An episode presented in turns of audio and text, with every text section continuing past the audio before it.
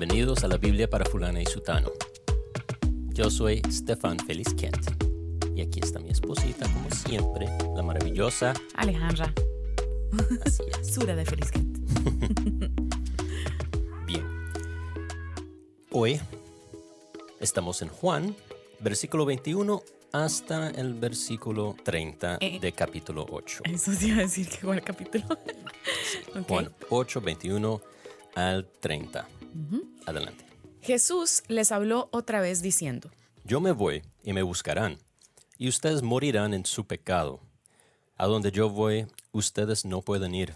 por eso los judíos decían, ¿acaso se va a suicidar puesto que dice? A donde yo voy, ustedes no pueden ir. Y Jesús les decía, Ustedes son de abajo, yo soy de arriba.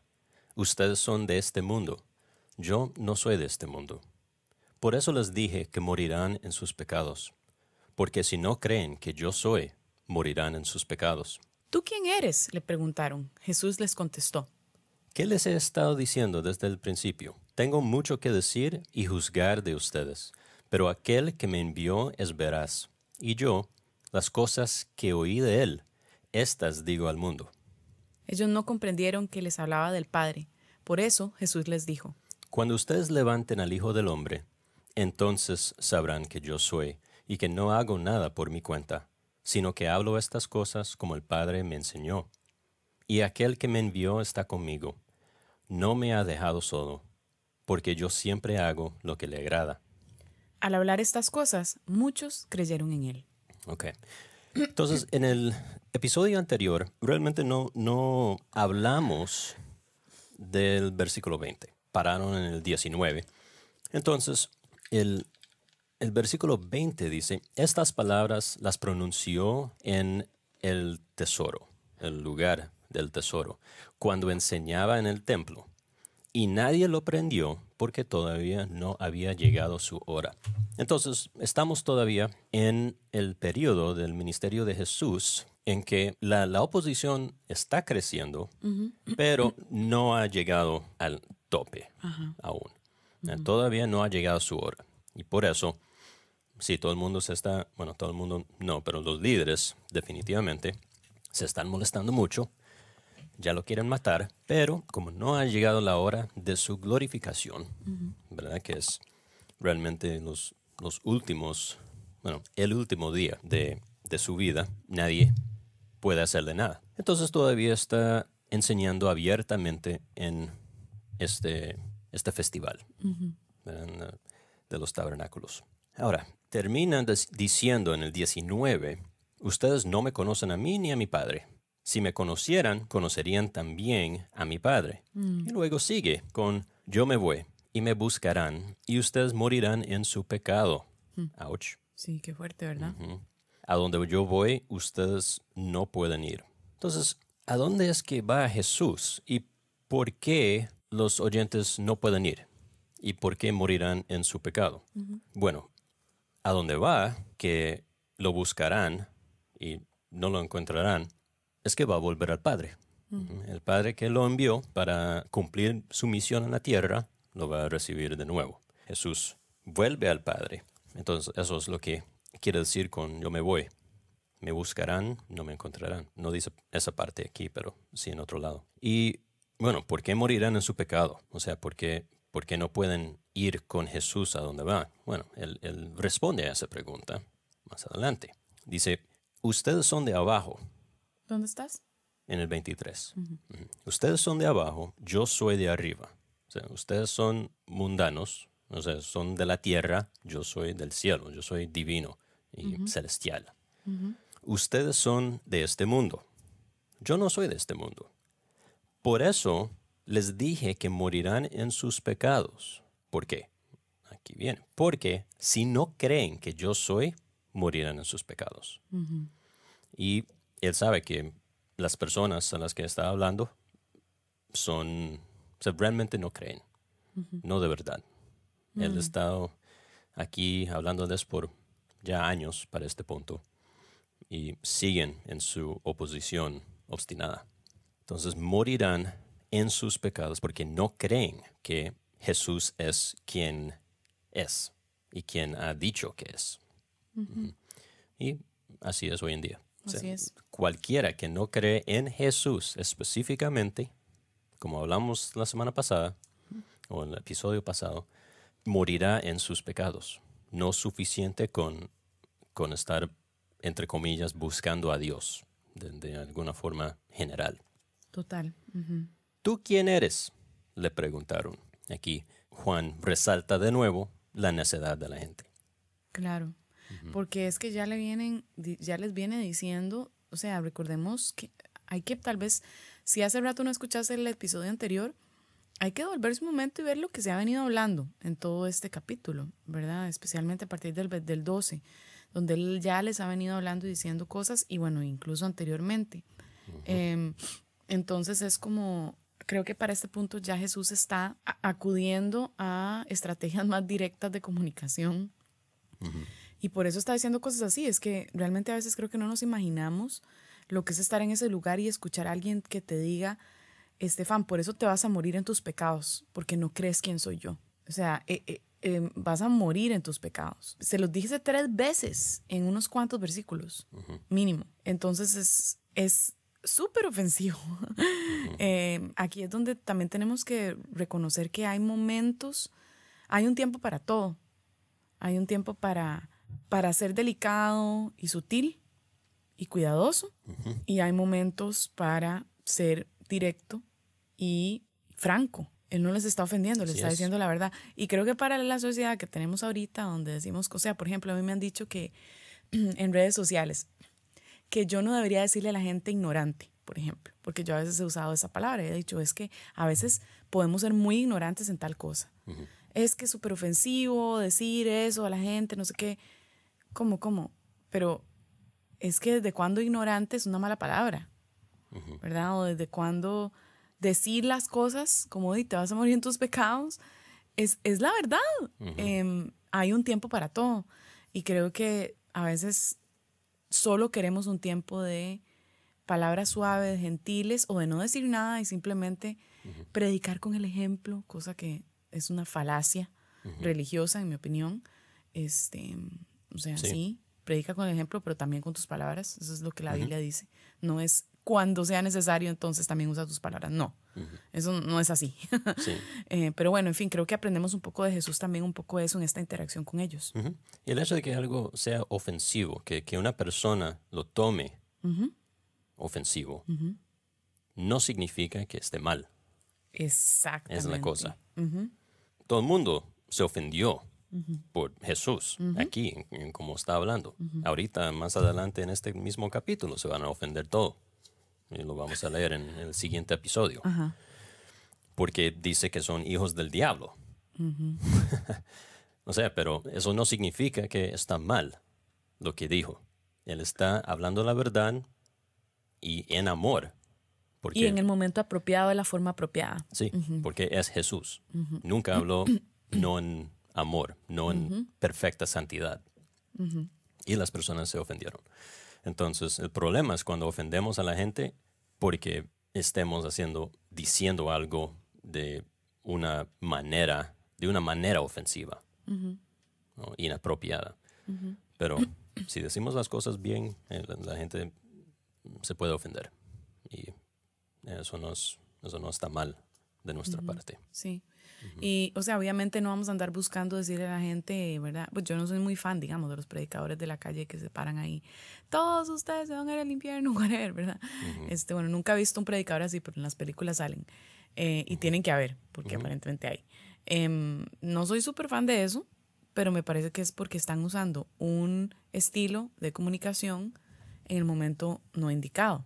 O sea, la gente está en la calle caminando, viviendo su vida. No es el momento de hablarles así. Pero incluso en mi propia consejería, yo tengo aconsejados que, que vienen y, tal vez me dicen inicialmente, mira, estoy en este pecado. Y yo desde el principio no les voy a decir, ve, es que vos estás mal porque tal... co-". No, o sea, pero tal vez después de tres meses de trabajar un tema, tal vez tengan más capital relacional, diría yo, ¿verdad? Para poder decirle a la persona, mira, o sea, estás mal, lo que estás haciendo, vos sabes que es desobediencia. Y eso se recibe muy diferente aunque se lo esté diciendo directo. Eh, y así, en fin. eh, es bueno que aprendamos de eso, porque creo que los cristianos hemos, nos hemos acobardado mucho Sí, con la cultura, eh, de donde el mayor pecado, el pecado, uno de los pecados capitales es ofender. ¿Verdad? Sí. Es- esos son los nuevos mandamientos. No ofenderás a nadie. Y la, la violencia verbal, que se ha vuelto toda una... Microagresiones cosas de ese tipo. Cualquier cosa que no me guste es violencia. Así es. Em, sí. Ahora, hablando de ignorancia, y no decir que la gente es ignorante, es, es una, una cosa es decir que alguien es un ignorante, ¿verdad? Eso sí es ofensivo. Pero otra cosa es decir que alguien es ignorante en algún tema. Porque eso es- simplemente es la verdad. Todos somos ignorantes Exacto. en muchas cosas. Claro, totalmente. Nos incluimos nosotros, ¿verdad? Yo no sé nada de cómo arreglar un zapato. no tengo idea.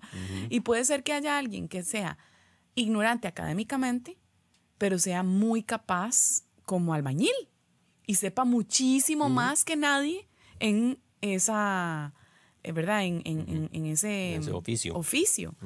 Entonces, siempre, todos sabemos algo de algo, ¿verdad? O bastante de algo. Así es. Aunque sea de criar hijos incluso, o que sea cocinar, em, la mejor manera de limpiar la casa. o sea, hay gente famosa en TikTok porque enseña cómo limpiar. ¿verdad? Entonces, todos realmente tenemos mucho que ofrecer, pero al mismo tiempo todos tenemos muchos espacios de ignorancia, posiblemente más de ignorancia que de expertise. Ah, sí. De fijo. Hay tantas cosas que uno podría saber Sí. en el mundo. Que no saben, sí. Bueno. Morirán en sus pecados. Obviamente ofensiva. Y sumamente ofensiva para un judío, porque ellos no iban a morir en sus pecados, pues son el pueblo escogido de Dios, escogidos para la salvación. Y aquí le está hablando él a los judíos o a los fariseos. Porque A en el ver. 13 está hablando, los fariseos están ahí. Entonces los fariseos le dijeron, tú das testimonio de ti mismo. Entonces, sí, incluye a los fariseos, pero seguramente, como siempre, hay, o sea, está enseñando públicamente en el templo. Entonces, hay un, una multitud ahí escuchándolo. Entonces, 25. ¿Tú quién eres? Y Jesús va de nuevo. ¿Qué va a les- seguir. Ajá. ¿Qué les he estado diciendo desde el principio? ¿Mm? Tengo mucho que decir y juzgar de ustedes. Especialmente, y y esto lo podría ver, podría imaginar que, que esté viendo a los fariseos y dirigiéndose especialmente a ellos, que seguramente están enfrente, de, o sea, más, más cerca en la multitud. Sí. Ahora, esto de. Vas a explicar un poco eso de juzgar de ustedes. ¿Puedo? Porque, digamos, uno podría decir, um, for the sake of argument, este, que Jesús dijo que él no vino a juzgar el mundo. Y ahora está diciendo que los va a juzgar. ¿Será que Jesús se contradijo? ¿Será? No, no será. Sí, en, en diferentes momentos dice que no vino para juzgar y no soy yo el que los juzga, sino que Moisés los va a juzgar.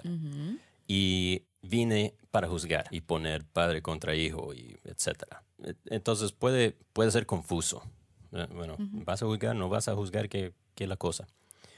Y creo que no, no vino al mundo a- para juzgar al mundo, sino, y Juan mismo dice esto en capítulo 3, sino para dar vida al mundo, venir y dar testimonio y que la gente crea en Él y tenga vida eterna. Por eso vino, pero eso implica necesariamente juicio, porque los que no lo reciben ya han sido juzgados por no creer en el Hijo del Hombre. Entonces, de hecho, volvámonos al capítulo 3 que, que habla de esto, empezando en el 16, el famoso, 3.16 en adelante. Dice, porque de tal manera amó Dios al mundo, que dio a su Hijo unigénito, para que todo aquel que cree en Él no se pierda, sino que tenga vida eterna Porque Dios no envió a su Hijo al mundo para juzgar al mundo, sino para que el mundo sea salvo por él. El que cree en él no es condenado, pero el que no cree ya ha sido condenado, porque no ha creído en el nombre del unigénito Hijo de Dios. Y este es el juicio. Entonces, sí hay juicio, porque hay condenación. Que la luz, Cristo, vino al mundo, y los hombres amaron más las tinieblas que la luz, pues sus acciones eran malas. Porque todo el que hace lo malo odia la luz, y no viene a la luz, para que sus acciones no sean expuestas. Pero el que practica la verdad viene a la luz, para que sus acciones sean manifestadas que han sido hechas en Dios. Entonces, negar a Jesús ya trae juicio de por sí. Pero además, aunque Jesús no vino esta vez para juzgar al mundo, sino que para que el mundo sea salvo por él, Sí. sí va a volver. Y cuando vuelve, sí va a ser para juicio. No va a ser para salvar a nadie, porque ya habremos tenido nuestra oportunidad. Y en ese momento, esta gente sí será juzgada.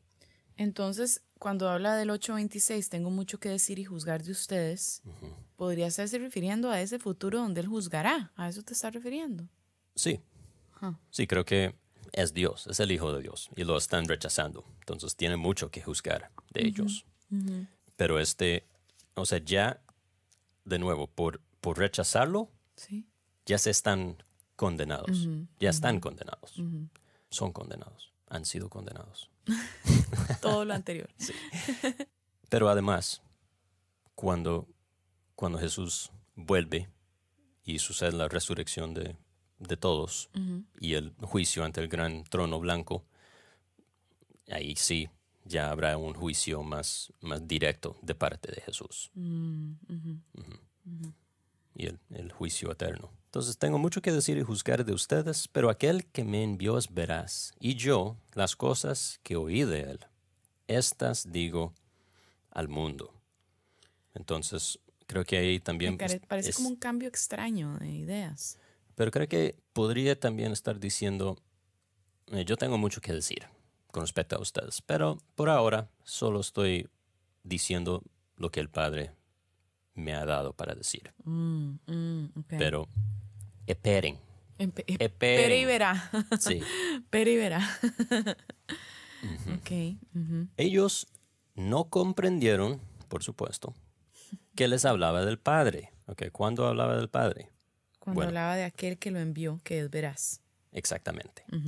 Por eso Jesús les dijo, o sea, por el- porque no comprendieron que él estaba hablando del Padre, les dijo, Y perdón por, por parar un momento, pero me parece importante observar cómo estás leyendo y ayudándonos a entender el texto, ¿verdad? O sea, estás haciendo algo que sale muy natural, pero que en realidad uno naturalmente no hace, ¿verdad? Que es como ellos no comprendieron que les hablaba del Padre.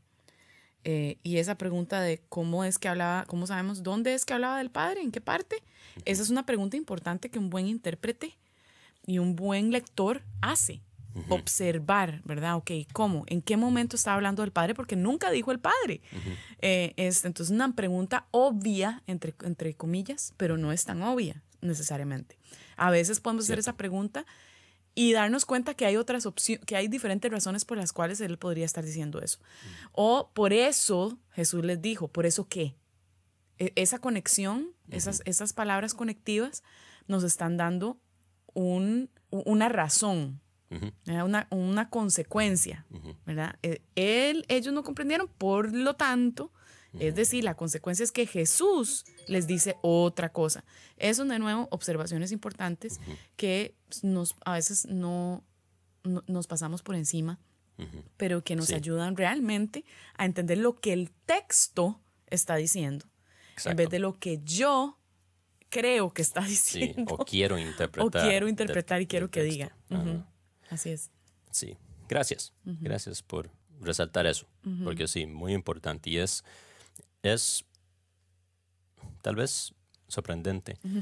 Em, sí es impresionante la cantidad de personas que, que lee sin entender estas cosas y, y hacer, hacerse las preguntas. Y, Sí. O sea, realmente, o sea, la verdad es que no, no nos enseñan a leer bien. No. Y, ni y- en Latinoamérica, ni en Estados Unidos, ni en general, en la educación pública general, así es. em, hasta muchas veces en la educación privada, no se enseña a leer bien. No se enseña a leer más allá de un nivel súper básico. Entonces, estamos acostumbrados a simplemente leer y- e ignorar cosas importantes de, la literatura. no solo leer, sino escuchar a predicadores y maestros hablar y usar versículos y pasajes que en realidad no tienen nada que ver con lo que nosotros, con, con lo que realmente la persona está enseñando, pero la persona los extrae y los utiliza como quiere. Entonces, como nosotros no vamos a observar ese texto, entonces no discernimos. Si no sabemos ir al texto, apuntarlo y decir, ok, un momento, pero ¿en qué contexto está eso? ¿Y qué es lo, de qué venía hablando? ¿Y a qué se está refiriendo cuando... O sea, un momento, pero ese pero lo que quiere decir es, por, o ese por tanto, está explicando ese texto que esta persona acaba de usar mal. ¿Y qué son, cuáles son los mecanismos literarios que se emplean? ¿Cuáles son las pistas que tengo, que el lector, que el escritor me da para entender lo que está diciendo? Exacto. Entonces sí, es, es interesante. Hace unos días un amigo me envió varios pasajes con respecto a que nosotros debemos de eh, dar liber- liberar a la gente, digamos, con nuestras palabras y todo este un poco como de, ¿verdad? El poder de la lengua, el poder de la boca. y, me, y me dio pasajes, ¿verdad? Hebreos 1.9, Salmos 92.10, Isaías 6.7, Lucas 4.18. Y me dice, Ale, es que a mí me gustaría saber qué pensás de esto. Y yo le dije, hagamos una cosa. Anda y léelos en su contexto y contame de qué se trata ese pasaje. O sea, yo en vez de decirle lo que pensaba, porque es que, Si la gente quiere las, las respuestas sin, la- sin hacer la tarea. o a veces no sabe que pueden tener las respuestas sin, y que puede hacer la tarea ellos mismos, porque nadie nos enseña, ¿verdad? Cierto. Entonces lo que necesito es que alguien me diga qué dice el texto, no que yo pueda ir a verlo. Entonces yo le dije, vaya y haga la tarea. Me mandó un par de audios, pero digamos, donde me dijo, no, Ale, dice nada que ver. Ya, gracias. Nada que ver. O sea, olvídate la pregunta, ya me di cuenta que nada que ver. ¿Por qué? Porque sí me explicó cada uno lo que estaba entendiendo en su contexto. No lo hizo perfectamente, no se puso a leer comentarios, no, ¿verdad? No es experto en la Biblia, pero con solo usar el sentido común y la lectura de observación, se dio cuenta que le estaban metiendo cuento, ¿verdad? Entonces, eh, es tan sencillo tener una, a veces, una mejor doctrina de lo que pensamos. Sí, sí, y me encanta eso eh, cuando enseño hermenéutica, hacer ese ejercicio, porque sí, es, es muy, muy triste que las personas realmente pueden hacer mucho más de lo que hacen porque simplemente no se les enseña.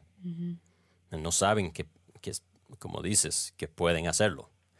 Entonces, em, sí, enseñar un curso de hermenéutica y hacer esa tarea de agarrar pasajes famosas, mal interpretadas, y decir, ok, gente, lee, solo, solo lee el contexto. Lee el, el- todo el párrafo donde, donde se encuentra ese versículo. ¿De qué se trata? Y eso es una maravilla. sí. Es una Exacto. maravilla porque salen casi siempre con, con un entendimiento correcto. Es como, ve- ¿ves lo fácil que es? Ahora, y también siempre les digo, em, la Biblia sí es, es un libro complejo, muy complejo. No es para nada fácil de entender, como algunos querrán decir. Es fácil, pero no es fácil. Sí, o sea, el mensaje del Evangelio es fácil. Eso sí, cualquiera puede entender el mensaje del Evangelio. El texto de la Biblia ya es otra cosa, Hay- porque hay un montón de diferentes géneros literarios, que varios en sí son complicados de interpretar y uno nece- necesita ya como estudiar literatura para saber cómo se interpretan diferentes géneros literarios, como proverbios, como lectura ah, o, Eclesiastés, digamos. o textos legales, ¿verdad? Y sí, narrativa y, y parábolas y Sí, un montón. ayer me dijiste que duraste todo el día estudiando, ¿cuánto? Tres, tres versículos de Levítico, seis, Sí, cuatro. cuatro versículos. Todo el día te la pasaste en eso para poder hacer tu trabajo de traducción. Entonces, no, sí, es complejo, pero sí podemos, como e, el, el- el cristiano o la cristiana promedia puede hacer mucho con simplemente aprender a leer la Biblia en contexto. ¿verdad? Leerlo como cualquier otro tipo de literatura. Es, eh, eh, no se lee en versículos, Sí. se lee en unidades de pensamiento, como párrafos. Qué impresionante cómo una buena predicación puede ser suficiente para que una persona crezca y conozca la palabra, aunque nunca la lea, ¿verdad? Pero que si escucha una buena predicación domingo a domingo, está siendo discipulada en la sana doctrina y buena doctrina, pues no todo el mundo es el más lector del mundo, es la realidad, y vos mismo me lo has contado, o sea, a veces hay cientos de años donde los cristianos no leían la Biblia, porque no la tenían, pero tenían predicación y tenían buenos maestros, ¿verdad? que cientos. mantenían la iglesia, ¿verdad? como Y 1500 comunidad. años. Este, Que no eh, 1500 tenían los- años. Sí, Exacto. Pero al mismo tiempo, qué interesante cómo la mala predicación puede realmente hacer muchos, causar mucho estrago en grandes masas de creyentes que no, ¿verdad? No, entonces es, es impresionante el poder. Por eso es que Santiago habla de que no todos quieran ser maestros, creo yo. Porque Sí, esta- claro. es- los maestros yo creo que es quizás lo más fundamental para el crecimiento de una iglesia saludable, eh, ya, no, no solo refiriéndonos a la iglesia local, sino a la iglesia global, ¿verdad?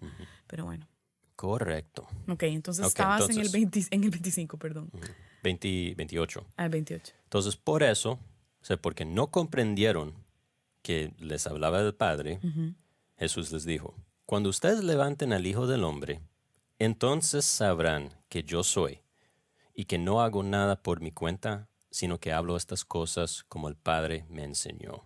Cuando ustedes levanten al Hijo del Hombre, algo que ya he mencionado en este libro, em, entonces, y eso se refiere a la cruz. Porque en el capítulo 3 también habla de cómo Moisés levantó la serpiente en el desierto, Sí. Así será levantado el Hijo del Hombre. Entonces, sí, refiriéndose a la cruz, cuando ustedes levanten al Hijo del Hombre, cuando sea crucificado, entonces sabrán que yo soy y que no haga nada por mi cuenta, sino en vez de hacer las cosas por mi cuenta, hablo las cosas como el Padre me enseñó. Sea, Yo hablo lo que la palabra, el Padre me da, hago lo que Él me diga. No, no estoy aquí haciendo mi voluntad, sino la voluntad del Padre. 29. Y aquel que me envió está conmigo. Qué maravillosa verdad. Sí. Porque eso también, o sea, Jesús dijo eso y nosotros también lo podemos decir. Amén. Es tan cierto para nosotros como lo fue para Jesús. Tenemos tanto el Padre como el Hijo morando con nosotros. Con nosotros cada segundo del día si tenemos el Espíritu Santo. Amén. El Dios trinitario en nosotros y con nosotros. Dios está conmigo. No me ha dejado solo, ni a nosotros nos deja solo. ¿Por qué?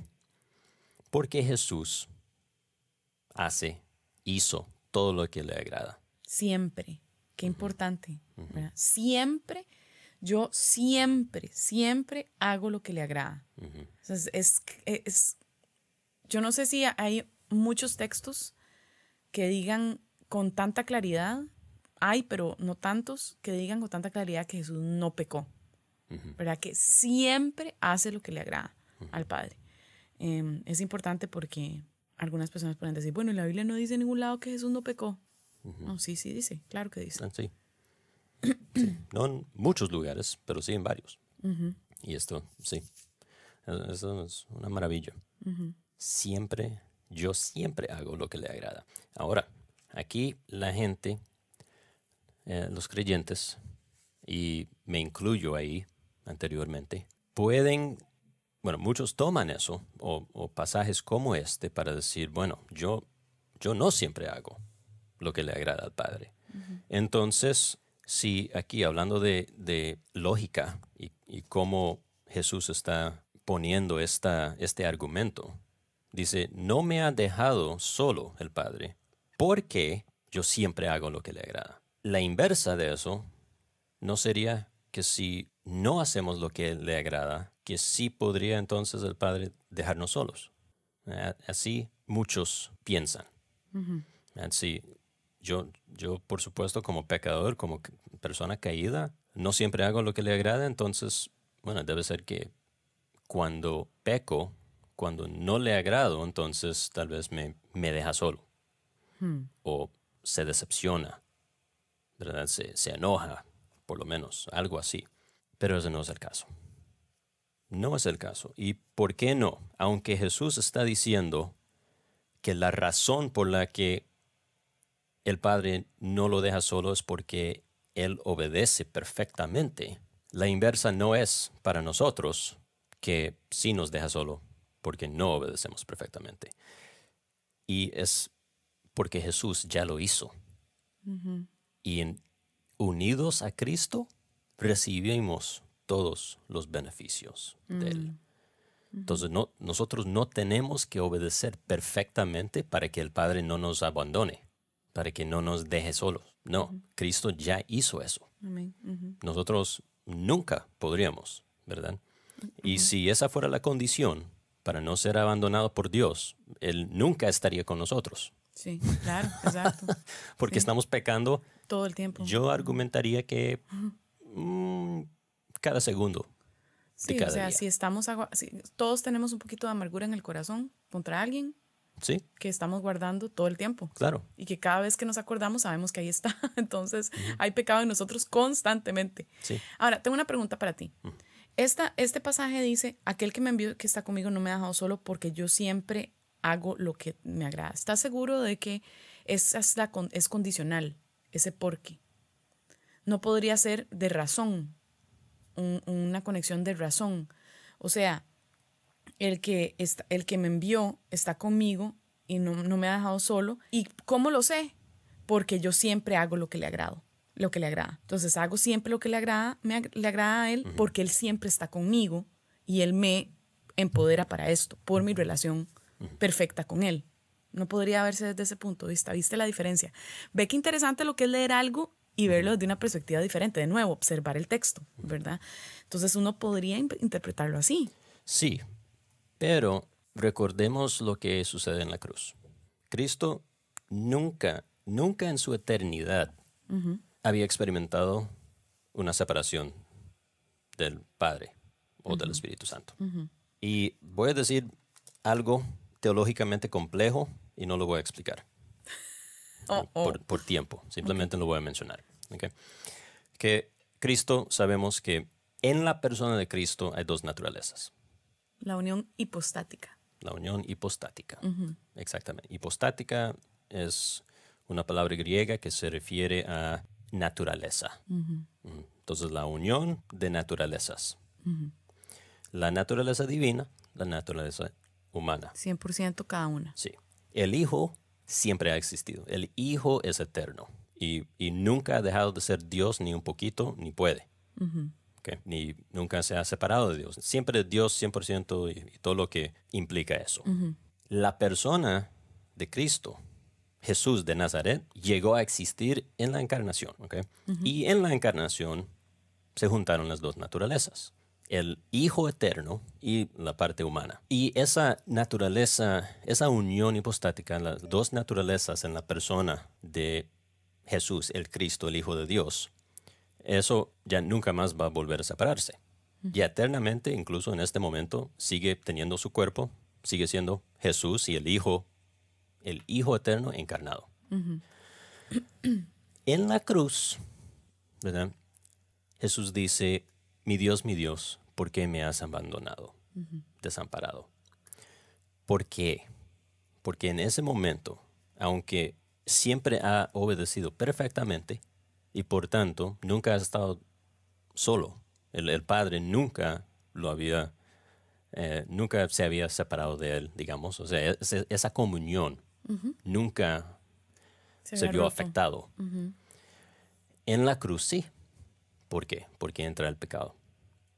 Ahora, cuando digo que sí y que Dios lo abandonó, eh, que, que es lo que Jesús hijo- eh, dijo, no es que abandonó, o sea, el Padre, no hubo una rotura entre la comunión del Padre con el eterno Hijo, porque eso no es posible Sí. pero sí con la parte humana de Cristo, que nunca había pecado, nunca había experimentado esa descomunión, pero ahí sí. Entonces creo que ahí Dios sí lo deja, sí, sí lo abandona, lo desampara. ¿Por qué? Porque está, está derramando toda su ira por el pecado sobre Cristo en la cruz. Y solo alguien que estuviera unido en, lo, en, el, en la, digamos, en el aspecto divino, de la manera en que Jesús estaba unido, puede soportar tal cosa y salir vivo, Sí, ¿verdad? Sí. Este, entonces, por eso es que Jesús era el único que podía hacer esto, porque su naturaleza milagrosa, hipostática, le permitió hacer algo que nunca ningún otro ser pudo haber hecho.